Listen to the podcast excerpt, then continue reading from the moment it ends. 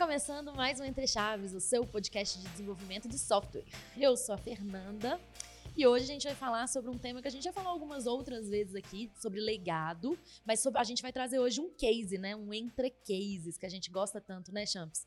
É, então a gente vai, vai falar um pouco sobre como um time, na prática, né, está atuando na migração de um legado e os desafios né, que esse time passa.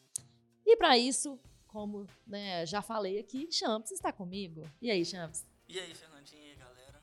É, bom, eu acho que a gente acabou falando muitas vezes desse tema, de coisas que cercam esse tema, porque de fato é algo muito frequente, né? as pessoas têm que lidar muito com sistemas legados, têm que lidar muito com refactoring, então eu acho que é muito importante a gente trazer esse case real aí para ver como fazer essa migração aí na prática.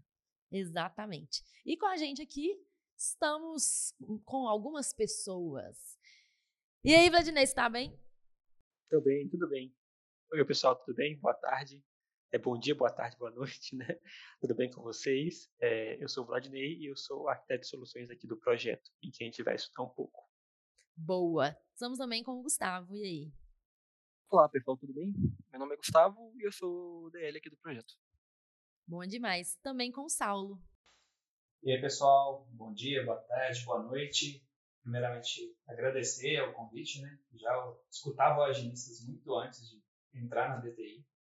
É um prazer estar aqui, poder compartilhar com vocês um pouco da experiência aqui, né? Falar um pouco dos desafios aqui, e principalmente com um projeto de onde a parte de dados é muito forte, né? Estar tá com um arquiteto de dados aí é um grande desafio. Muito legal. Então, como todo entre cases que a gente ama, né, vamos contextualizar um pouquinho mais do projeto de vocês para que os ouvintes entendam qual que é o desafio, quais são, né, o contexto de fato do projeto de vocês. Então, quem pode começar aí nos ajudando, nos contextualizando sobre o projeto?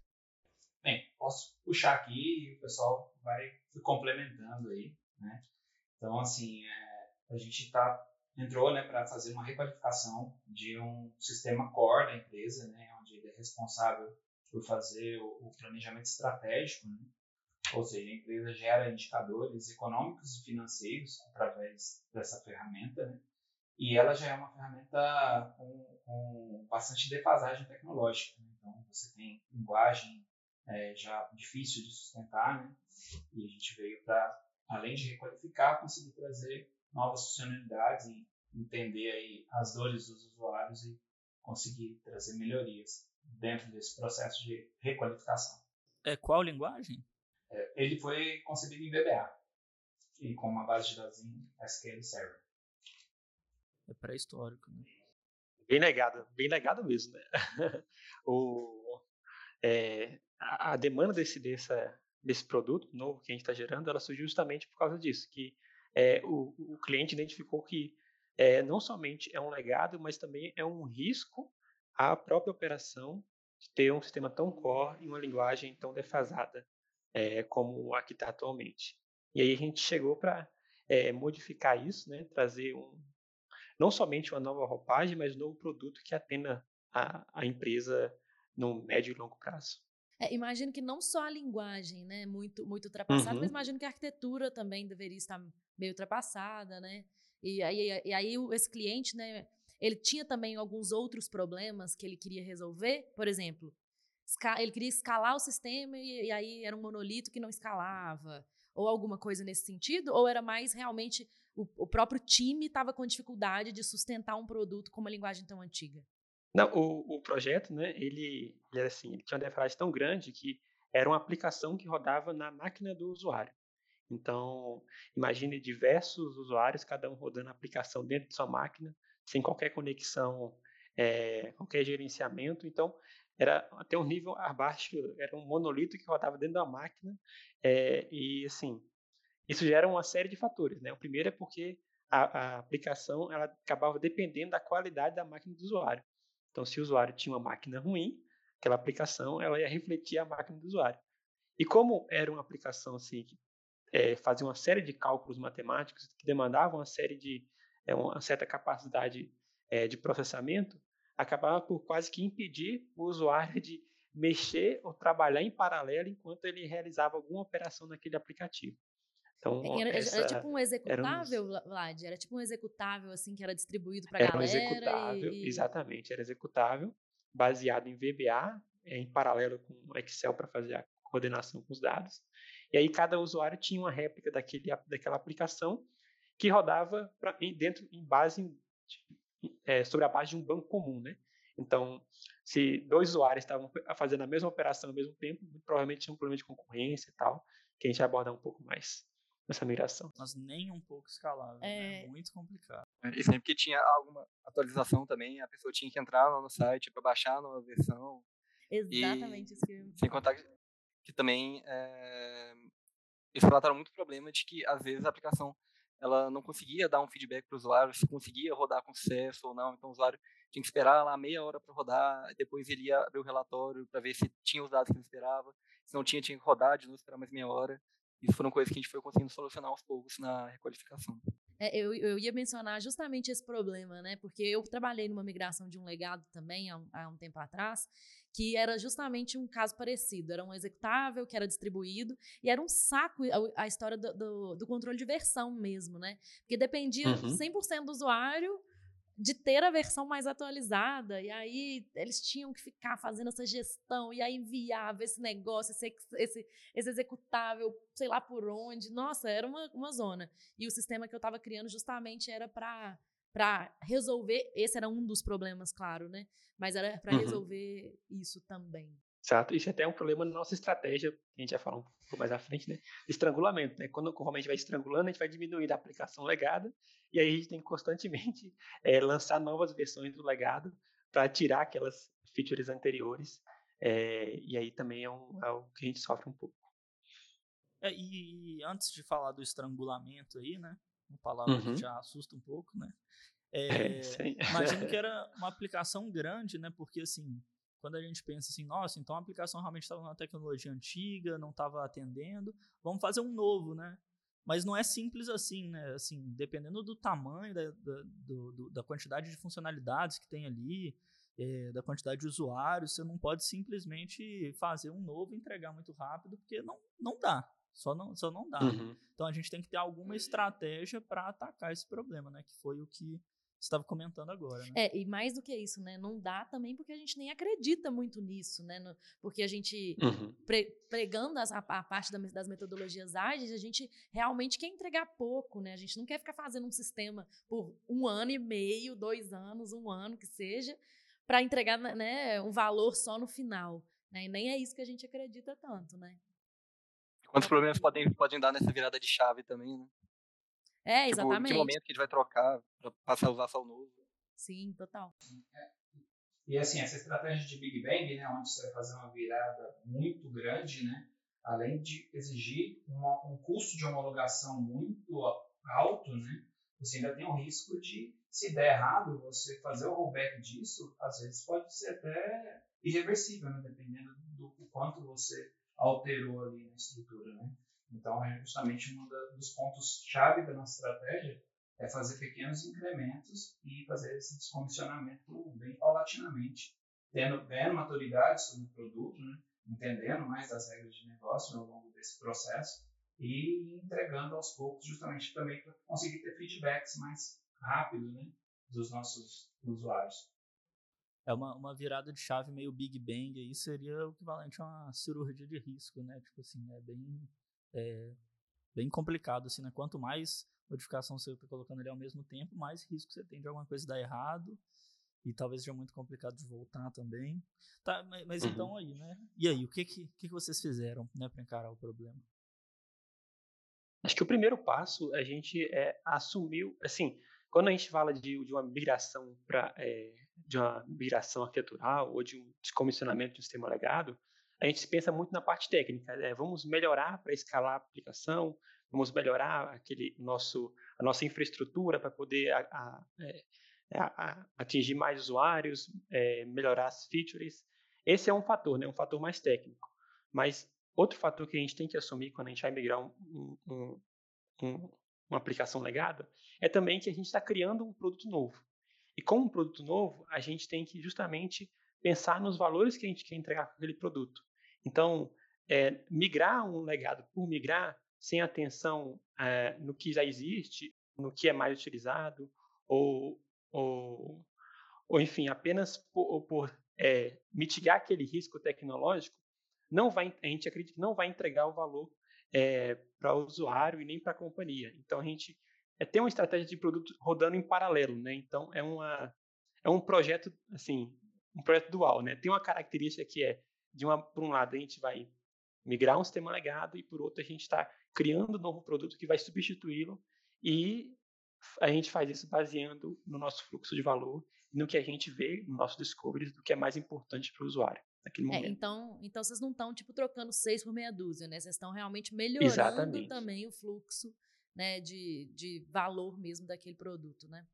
Exatamente. Como o sistema é legado, né, muitas das ferramentas que tem nele, elas são, é, às vezes não são utilizadas mais, às vezes não fazem mais sentido, às vezes tem muito, muitos gaps ali que é, é, metade do processo é feito na ferramenta, metade é feito por fora. Então, a gente tendo essa estratégia de é, abordando parte a parte daquele produto e ver o que é mais utilizado, ver o que não é utilizado e ver o que a gente pode é, descomissionar agregando valor, é fundamental para a gente ter essa entrega parcial né?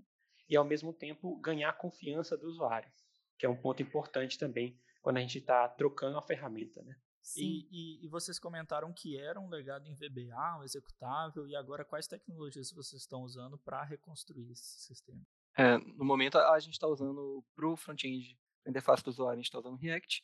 E para o back-end e alguns nossos microserviços, a gente usa o Java. E o nosso banco, ele continua em SQL Server, assim como o legado, mas é um banco apartado, onde a gente está fazendo essa migração aos poucos também. E eu acho que é sempre bom perguntar, né, mas o, por que, que foi feita essa escolha de, de tecnologias assim? Foi mais é, porque era o que o time estava mais acostumado, ou houve algum é, algum critério que vocês usaram aí para escolher o Java e o React? Bem, o React é mais costume, né? É, o Gustavo pode falar um pouco mais, mas é, em termos de é, abrangência, né? A gente vê como o React é uma tecnologia de front-end escalável e muito boa, né? Em termos de man manutenção também, então é relativamente comum. Então a manutenção em longo prazo fica mais barato.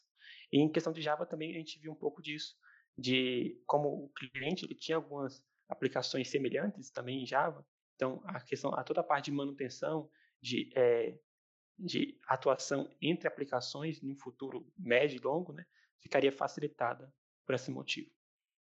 E, e acabou casando, só comentar, acabou casando também com, é, quando você falou que também depende do domínio do time que vai entrar. Então, aqui na nossa tribo, as tecnologias são majoritariamente React, todos os projetos front-end são React, e outros times também trabalham com C Sharp, que é relativamente semelhante com o Java, então é mais fácil para buscar novas pessoas para atuar nesse produto também. É, a gente já conversou bastante né, sobre adoção de tecnologias A ou B, vantagens de tecnologias A ou B, e claro, né, a gente sempre sabe que tem vantagens de uma ou de outra, mas com certeza esse fator de, do conhecimento do time é um fator extremamente relevante na escolha né, da tecnologia, justamente pela curva de aprendizado né, e tudo mais. É sempre que a gente faz o episódio de uma linguagem contra a outra que acaba que o fator né, do conhecimento do meu time pesa muito nessa escolha, né? Eu fiz a pergunta Uhum. até porque eu pessoalmente sou do time do C Sharp, mas É, eu é, também. do .NET, né? Mas o Java, eu trabalho hoje com Java, o Java é bem-vindo também. É, total. Mas eu queria, eu queria voltar numa, num negócio que você falou, Vlad, eu acho que tem um pouco a ver com esse negócio, né, de vocês estarem é, renovando, né, não só mudando a tecnologia, mas também renovando na parte de negócio em relação ao produto anterior. É, uma- um desafio que eu passei muito nessa migração que eu contei anteriormente aqui foi que as regras de negócio do sistema antigo elas estavam meio perdidas. Existia um, umas documentações perdidas, uma pessoa ou outra que sabia, mas estava na cabeça delas. E, e esse eu vejo que é um desafio, assim, de, poxa, como que isso funciona? Não sei. Vamos ter que descobrir, quase que fazendo arqueologia de código e tudo mais. Como que foi essa parte para vocês, assim, de entender as regras de negócio? um ponto eh, diferencial do nosso projeto, assim, a gente tem um time de discovery, né, que ele é responsável justamente por ir, por ir quebrando né, essas dificuldades. É, então, ele é um time multidisciplinar, né? tem um time é, de produto, de design, de dados, né? É, todas essas valências, né, soluções, justamente para a gente entrar de cabeça nas dificuldades técnicas e tentar é, refinar esse backlog né, para o time de delivery já conseguir atuar com mais segurança ali e a gente, a gente é, consegue né, com isso né, é, gerar muito valor, gerar documentação para que quando novas pessoas também, o time ganhar mais corpo, a ideia é, é, é corpo, paralelizando o trabalho. Então, assim, o papel do time de Discovery nisso está gerando muito valor, tanto para o time quanto para a companhia, né? Porque a gente está descobrindo muita coisa, gerando documentação disso, né? Gerando uma wiki bem rica, né? Então, acho que isso é um dos diferenciais que auxiliam né, nesse desafio. É, com certeza vocês tiveram uma sorte que eu não tive, assim, porque o meu, né, claro, eu falei, isso foram alguns anos atrás, e era na unha mesmo, assim, arqueologia e perguntar para fulano, uhum. ciclano e não sei o quê, nossa senhora. ninguém sabe e, de onde surgiu a regra, é, ninguém tira, sabe. ah, é, exatamente, era desse tipo de regra. Ah, multiplica que não sei o quê, não, não, não, mas não faz sentido, você vai ver. Aí, porque tem um fator que ninguém nunca lembrou, que impactou. Nossa senhora, era é, desse é jeito. o castelo de areia, né? Que é, você mexe num grãozinho mexe e pode derrubar tudo. Né? Destrói né? tudo, assim. Mas claro, né? Hoje o, o desenvolvimento também está muito mais é, evoluído do que nessa época. E essas estratégias de discovery que o Saulo comentou são, com certeza, muito benéficas para esse tipo de problema, né? Para resolver esse tipo de problema. Isso, é, a gente tá, a gente vai, quase que vai assim, é, desbravadores, né? Na frente, é, cortando mato e limpando um pouco para o time de delivery atuar de maneira contínua, né? Então, assim, sempre tá dois, três, quatro passos à frente para é, deixar aquela, as features que vão sendo implementadas de fato bem refinadas e com aquelas regras já mapeadas. Mas realmente a gente tem uma, é, uma dificuldade muito grande quando a gente está no sistema legado, porque a grande maioria das regras de negócio são é, intuitivas, né? As pessoas não têm noção do que do que está ali por trás ou do que elas fazem porque alguém fazia antes delas e é aquela pessoa que fazia antes delas fazia porque era antes delas. Então, uma das estratégias que a gente tomou quando a gente ia fazer isso é talvez quebrar esse problema enorme em partes, né? Então a gente vai é, pegando as partes mais simples que a gente consegue entregar mais valor, ganhando maturidade naquele contexto e aí é, cada vez mais é, adentrando ao problema ao problema, né? Até a gente conseguir descomissionar aquela parte do código. E foi o que a gente começou a fazer no começo do projeto, né? Eu lembro que você e o Saulo trabalharam bastante isso, de fazer um processo de engenharia reversa no processo lá do código do VBA, então tinha que ler o código VBA, ver o que, gente, o que, que ele fazia, a gente poder conseguir recriar isso no, no Java e ter mais liberdade para ir melhorando aos poucos. Né? É, e é muito importante ter esse questionamento, esse senso crítico de entender assim, né, será que isso aqui faz sentido mesmo? Você acaba simplificando muito ali o Sim, processo, total. achando muitas oportunidades de melhoria, né? E não uhum. somente uhum. fazendo um sistema novo, igualzinho ao antigo, só que bonito, né? Que você pode acabar caindo nessa armadilha aí na hora de é, refatorar sem pensar muito ali nas regras que já existiam. Né? E eu tinha outra pergunta. É, porque eu já enfrentei também um projeto desses de é, refactoring de sistema legado, e um grande problema que a gente tinha era o suporte, porque enquanto a gente está produzindo ali as, os recursos novos, né, os itens novos, que são muitos e que vão demorar anos até você completar ali todos os domínios necessários e tal, o pessoal ainda está usando o sistema legado antigo e ele ainda precisa de algum suporte, às vezes tem mais gente usando, dá um problema. Como é que ficou esse, essa situação aí no caso de vocês? Tem alguém que dá suporte para o sistema antigo? São vocês mesmos? Ou deixaram ele de lado mesmo? Isso está híbrido, sabe?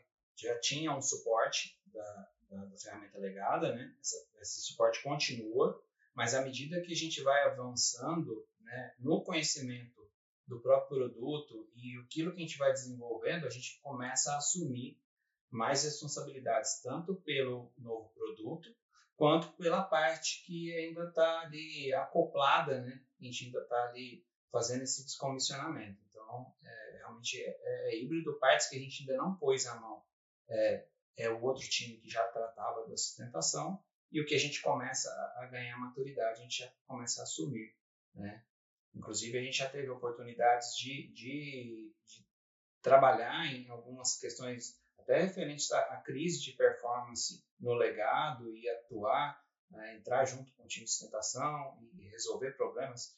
É, é, como é uma ferramenta VBA, né, muito está amarrado em banco de dados. A lógica de negócio está toda em procedures, em views, né, e uh, com, com o tempo à medida que a gente foi ganhando esse conhecimento, a gente já conseguiu atuações e melhorias de performance em queries, né? descobrir quais queries eram gargalo e atuar fazendo tuning dessas queries, é, vendo utilização de índices que eram ineficazes, conseguimos já uma redução, por exemplo, de 30% do espaço de banco de disco que estava é, sendo ocupado por índices ineficientes. A gente fez um, tem feito um trabalho contínuo né? Inclusive para melhorar o legado enquanto a gente não, não descomissiona ele 100%. É muito legal porque, assim, exatamente o que aconteceu no, no meu caso, assim, a gente teve que criar um time ali, até chamado, assim, de robustez, assim, para conseguir dar mais robustez para o sistema legado enquanto o sistema novo estava sendo construído, né? Então, achar os principais problemas que já aconteciam, igual você falou de otimização de query, porque de fato nesses sistemas tem muita oportunidade de melhoria, né, que a gente chama de quick win, assim, né, que a gente consegue implementar poucas modificações que vão dar muito resultado, assim. Né?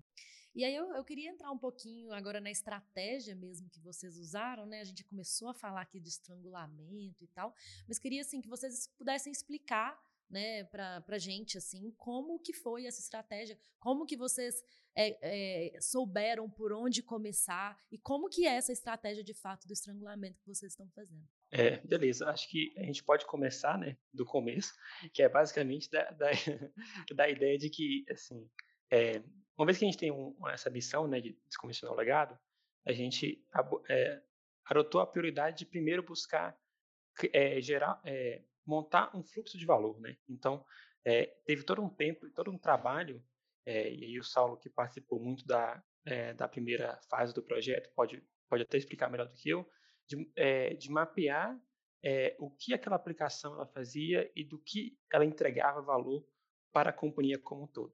E dentro do que ela entregava valor, dentro das suas operações, das suas, das suas operações mesmo, do que ela fazia de fato, a gente identificou os principais gargalos e do, daqueles gargalos é, o que vai mais, o que mais entregava valor. Então a gente fez tipo uma pirâmidezinha, né? Lá na ponta a gente teria é, aquelas features, que, aquelas features, aqueles épicos que seriam é, o nosso início, que é o que vai, olha, e se a gente começar por aqui, é o caminho certo, é o que vai mais entregar mais valor para a companhia, é o que vai dar o start para a nossa aplicação. E foi seguindo esse plano né, do fluxo de valor, então a gente ordenou é, de uma maneira assim, lógico que tem todo, as coisas mudam, né, mas a gente ordenou naquele momento que era mais interessante para a gente atuar e começamos dali em diante. E aí, uma vez que a gente consegue entender o que é mais importante para o negócio, a gente, tem, a gente consegue baixar o nível um pouco e ver daquilo que é mais importante para o negócio, onde está na aplicação e do que onde está na aplicação, como que a gente pode refatorar e transformar aquela primeira, aquelas primeiras entregas em um produto. Então, foi basicamente isso. A gente encontrou é, que entregava mais valor, a gente mapeou é, é, onde estava na aplicação essa entrega de valor e traçamos uma estratégia para atuar naquela frente e descomissioná-la. foi mais ou menos essa a nossa estratégia. É, bem isso. E assim, é importante ressaltar que esse trabalho de futebol ele não foi é, só com foco nessa ferramenta, né? Porque em paralelo tem outras ferramentas na empresa sendo requalificadas, né? Então ele foi um trabalho até mais amplo, justamente para delimitar os domínios de qual produto é ser responsável por, por determinado é, entrega, né? Por determinada capacidade. E nisso já foi possível é, identificar, por exemplo, ó, isso aqui não vai ficar mais nesse produto, vai ser assumido por, por outro produto que é dono desse domínio. E com isso ajudou também a gente evitar essas redundâncias, né? É, então, assim, focar no que ia ficar no domínio do que a gente estava requalificando e, assim, conseguir concentrar melhor os esforços, né? Para depois diminuir refatoração, retrabalho. Isso, aí em termos de, de arquitetura, né, foi justamente isso. É, uma vez que a gente definiu o, o fluxo de valor para o negócio, a gente identificou os domínios daquele fluxo de valor e, e aplicou a estratégia de, olha, vamos pegar domínio domínio, vamos tirar do legado, vamos passando para a nova aplicação é, de acordo com a prioridade que a gente viu, que entrega mais valor. Eu ia perguntar assim, tecnicamente, né, como que foi isso? Porque eu entendi, né, até então vocês conseguiram é, elencar as principais prioridades, o que queria gerar, gerar mais valor uhum. de forma mais imediata, e beleza, vamos começar por aí. E aí, tecnicamente, como que foi começar isso? É, e aí, colaborando com a pergunta, né, imagino que na, no momento que vocês vão fazer essa, essa mudança, né, provavelmente tem algumas definições arquiteturais iniciais, principalmente, que são importantes para que o sistema já nasça da maneira correta, né?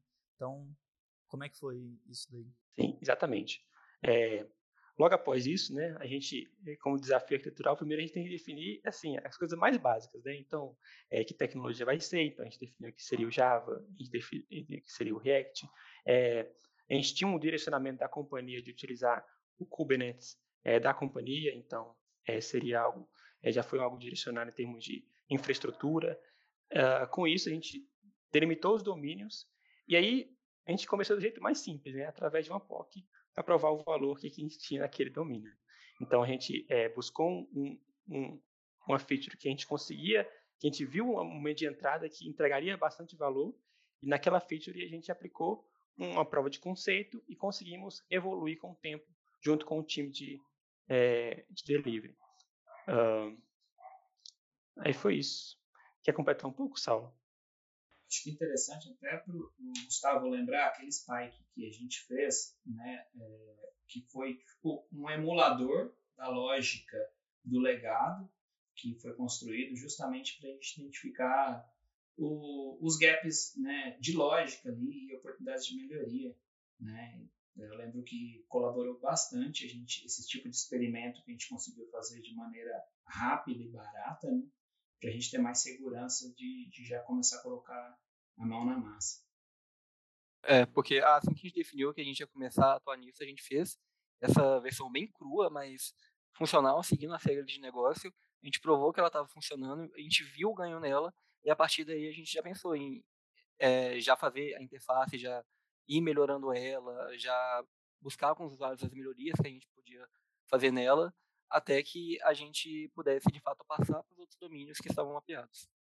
E como que era a interação entre o, legado e essa parte nova que vocês estavam construindo, assim, ou então não, não havia pode, pode não ter, não haver nenhuma interação, né? Tipo assim, como que o usuário usava um pedaço no sistema antigo e um pedacinho novo que vocês estavam construindo? Como que foi isso? Então, para muitas, algumas partes, a gente não tem os dados no nosso novo banco. A gente continua usando somente o legado como fonte de dados até que a gente possa, de fato, migrar tudo para o novo banco.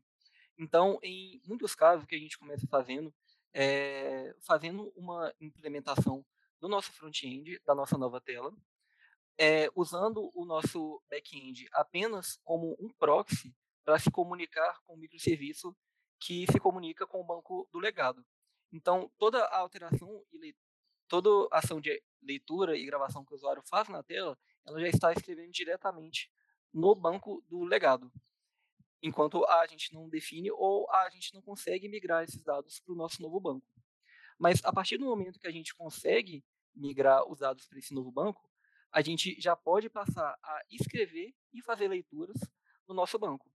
Mas o grande problema disso é que a gente precisa garantir a consistência de dados com o legado, porque ela é uma ferramenta que ainda está sendo usada a gente não conseguiu migrar todos os dados ainda para o nosso novo banco.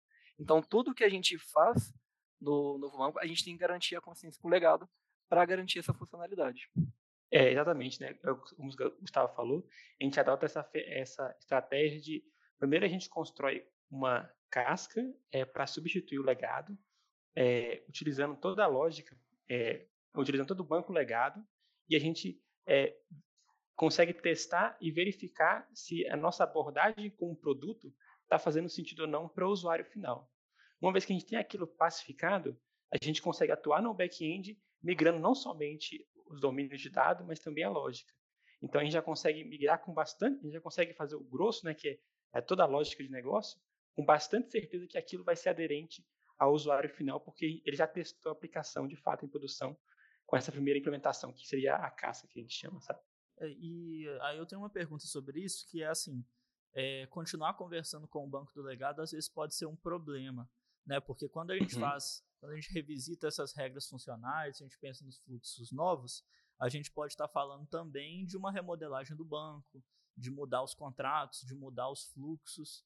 Então, não necessariamente você vai ter um banco novo que vai ser equivalente ao banco antigo. Como é que vocês conseguem manter essa sincronia mesmo em situações em que o modelo de dados é, novos é diferente? Então, para isso, cada aplicação, seja o back-end ou seja o nosso microserviço, que comunica com o banco legado, cada uma sabe como ela deve executar uma ação específica.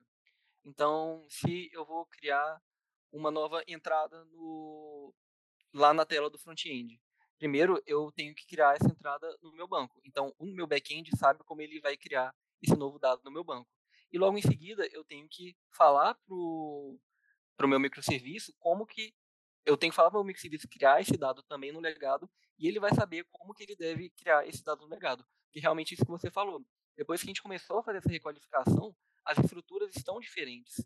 Então, não é um para um, como a gente grava no banco, a gente grava o outro. Então, para isso, cada, é, cada API nossa, ela sabe como que ela deve executar uma determinada ação.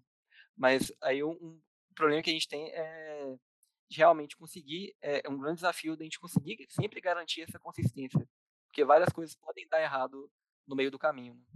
Então, cada microserviço tem ali um, um serviço de tradução, digamos assim, de um, de um modelo para o antigo, né? É.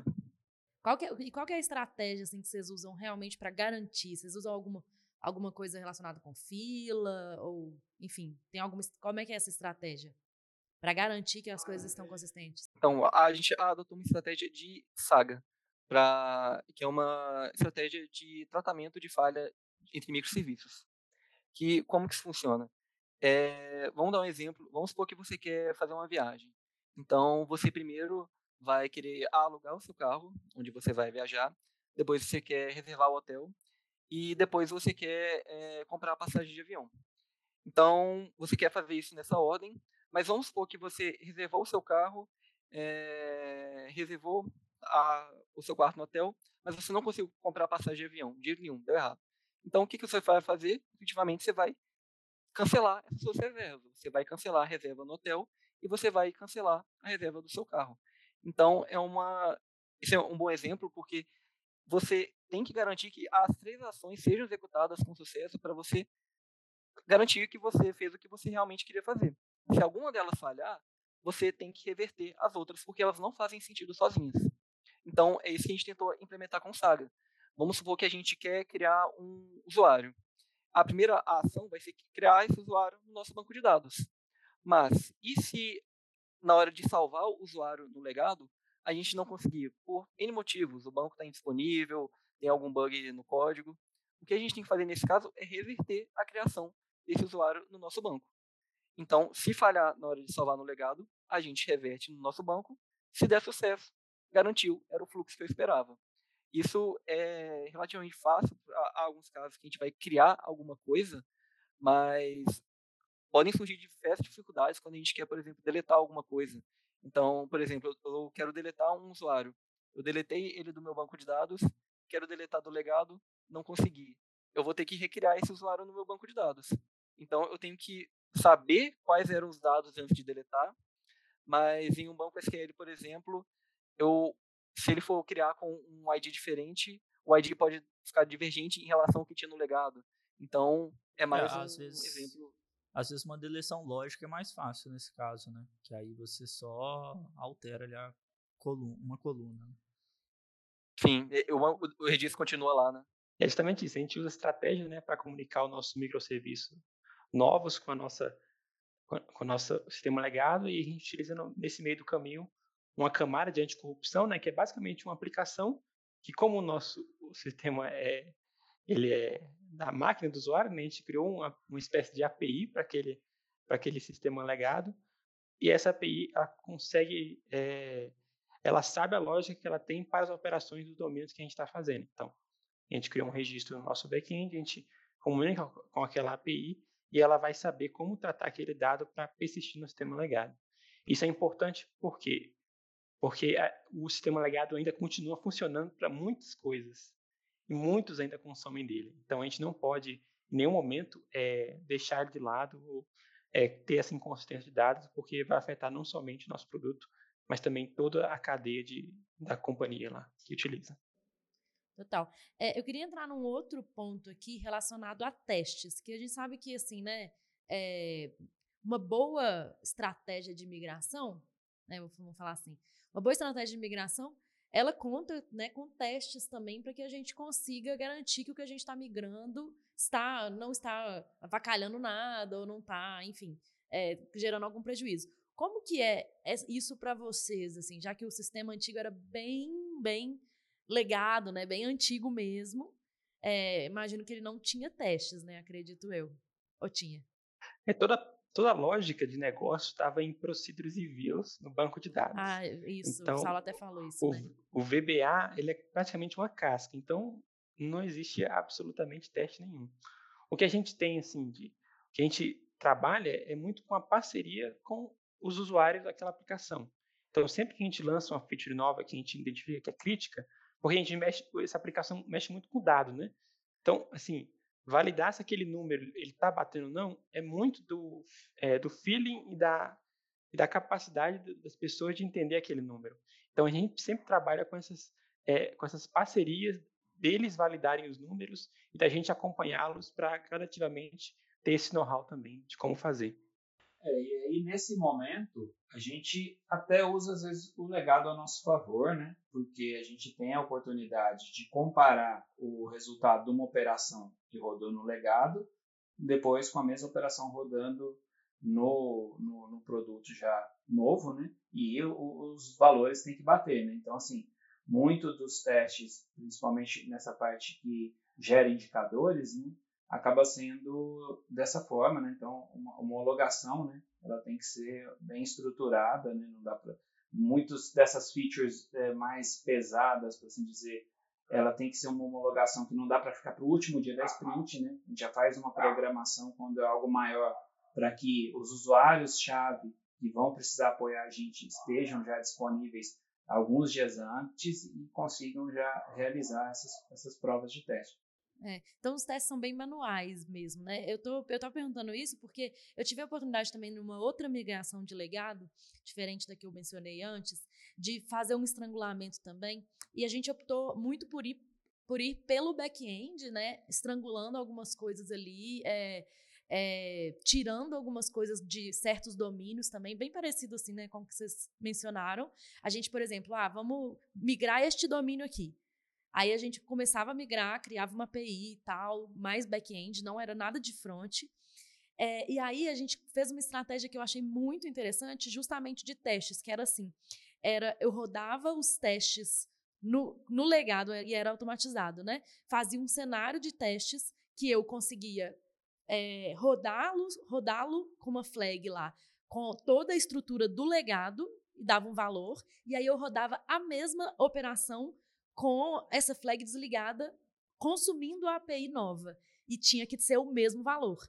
É, essa, esse tipo de estratégia dá uma confiança muito grande de você falar assim, beleza, agora eu consigo desligar, né? Eu consigo realmente tirar, estrangular mesmo, né? Essa parte do meu código. Eu realmente posso é, arrancar esse, esse, esse, código daqui que o meu minha API nova já está é, totalmente aderente aqui.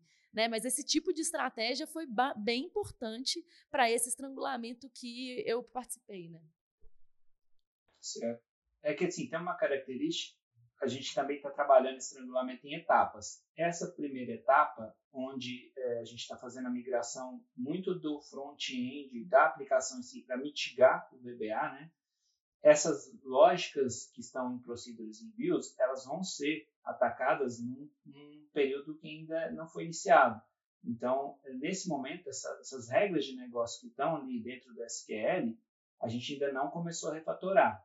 Então, imagino que esse exemplo que você deu, né, ele vai ser muito interessante, muito importante até para ganhar agilidade nisso, quando a gente for é, colocar a mão na massa nessas regras mesmo, refatorar as regras, porque aí realmente não vai dar para ficar fazendo testes assim é, tão morosos, né? A gente vai ter que ter algo mais automatizado, mas é muito do momento que o projeto está e a gente ainda não está assumindo esse risco de refatorar essas procedures que são bem complexas. É total, assim, daria para vocês fazerem de uma, abordagem bem semelhante mesmo com a que eu mencionei, né? Consumir a procedure, por exemplo, do banco, comparar o valor dela com o código novo que vocês estão gerando lá, né? E fazer isso de forma automática. Parece que seria bem efetivo. Um né? cheque arquitetural aqui para os próximos passos. Inclusive, nas primeiras homologações nossas, a parte de cálculo nosso, que era muito valor, que tudo tinha que bater, isso foi. A gente pegou muito bug nessa época. Porque nosso PO ele executava o cálculo no legado, dava um resultado e mostrava pra gente. E depois executava a nossa ferramenta e falava, olha, deu outro. A gente já sabia que tinha algo errado e a gente ia lá analisar e até a gente conseguir fazer bater 100% e garantir que a gente estava seguindo todas as regras de negócio.